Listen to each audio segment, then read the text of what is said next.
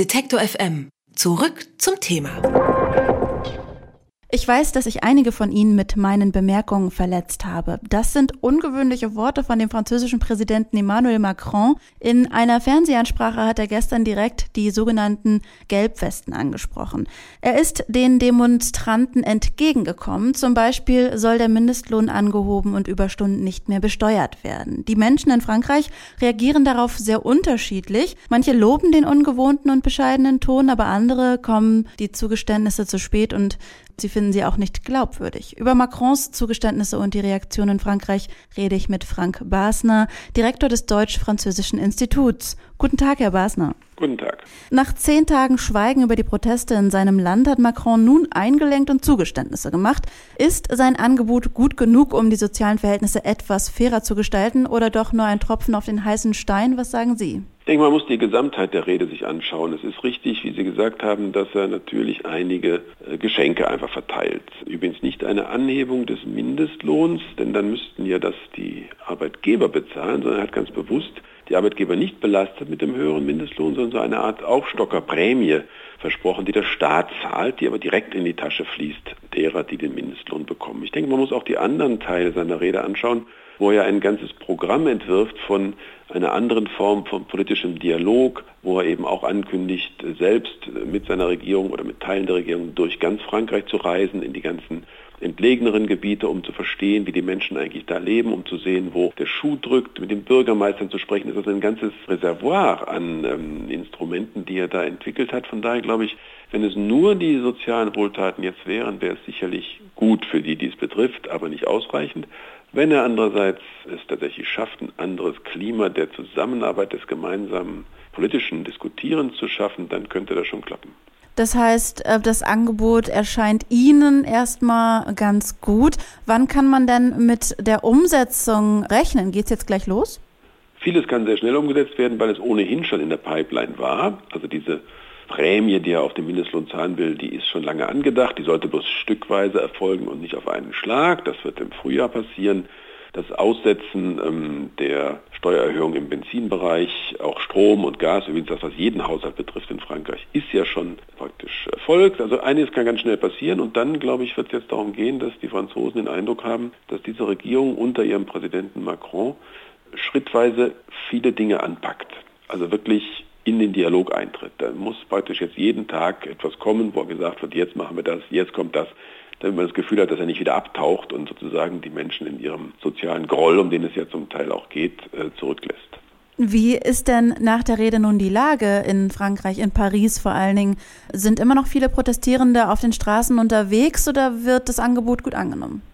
Da kann man ja stündlich die Neuigkeiten verfolgen, da gibt es dann Umfragen, da gibt es Meinungsäußerungen. Was ganz klar ist, ist, dass die öffentliche Meinung, also die äh, Franzosen, die einfach das gut oder nicht so gut finden, da ist ganz klar, dass jetzt der Anteil derer, die gesagt haben, wir sind dafür, was die machen, der hat extrem abgenommen. Das ist sehr deutlich. Und es ist auch klar, dass eben doch ein größerer Teil der Franzosen eigentlich das richtig findet, was Macron da gestern gesagt hat. Einige meckern immer noch rum natürlich, gerade die Anhänger von äh, linksextremen Mélenchon oder den rechtsextremen Marine Le Pen Anhängern, die sagen, nein, das geht nicht weit genug. Die wollen aber auch einen Systemwechsel. Die wollen ja keine Reformen, sie wollen ja nicht was verbessern, sondern sie wollen ein System wechseln, das System komplett zerbrechen.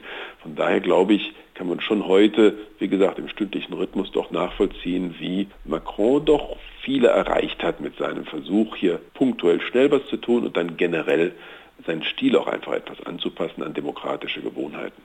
Wie gut ist denn dieser gewählte Zeitpunkt jetzt für das Paket? Also es, ich habe schon ein, eingehend gesagt, dass es jetzt zehn Tage im Grunde ähm, gedauert hat nach Beginn der Ausschreitungen. Hätte es da eine schnellere Reaktion geben müssen oder ist das ein guter Zeitpunkt, um in Ruhe eben überlegt zu haben, wie geht es jetzt weiter?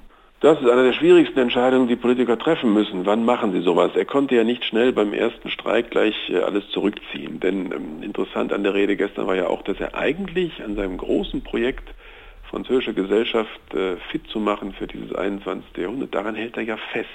Er hält ja auch fest daran, die Staatsausgaben unter Kontrolle zu halten, auch wenn keiner weiß, wie er die ganzen Wohltaten genau bezahlen will. Also er hält ja an seinem großen Projekt fest. Das war schwierig genug ob der Zeitpunkt ideal ist. Es war jedenfalls höchste Zeit, dass er was sagt, so viel kann man vielleicht sagen.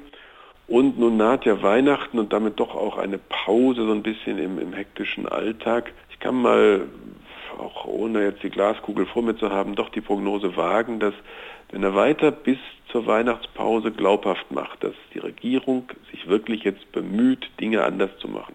Nicht alles zurückzuziehen, aber Dinge anders zu machen, vielleicht langsamer zu reformieren, mehr in den Dialog zu suchen, dann kann sein, dass nach der Weihnachtspause diese Bewegung nicht mehr als solche Protestbewegung da ist, sondern als Dialogpartner für neue Fragen, die sie einfach stellen werden. So ein bisschen plump von außen beobachtet könnte man ja auch sagen, dass diese gewalttätigen Ausschreitungen quasi jetzt belohnt würden. Es ist jetzt natürlich äh, eine etwas äh, polemische äh, Behauptung, aber ist da was dran oder äh, wie könnte man so eine Behauptung auch vielleicht entkräften? Das Risiko ist eben in der Tat, dass man äh, mit der Lehre davon geht, siehst du, du musst bloß auch nicht draufhauen, dann macht er schon.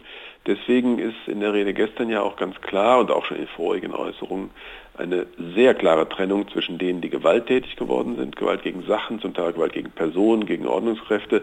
Das waren ja nicht alles friedliche Demonstranten von den Gelbwesten. Da waren ja viele dabei, die es einfach genutzt haben, um äh, aus welchen Interessen auch immer Randale zu machen. Und da war die Ansage gestern sehr klar. Wir werden keinen dieser kriminellen Straftäter davonkommen lassen. Und wir werden gleichzeitig denen, die den, eigentlich die Bewegung gestartet haben, nämlich sehr friedliche Demonstranten, die werden wir als Dialogpartner ernst nehmen und auf die gehen wir auch mit den sozialen Leistungen zu. Das ist der Versuch, genau das zu verhindern, was Sie eben gesagt haben.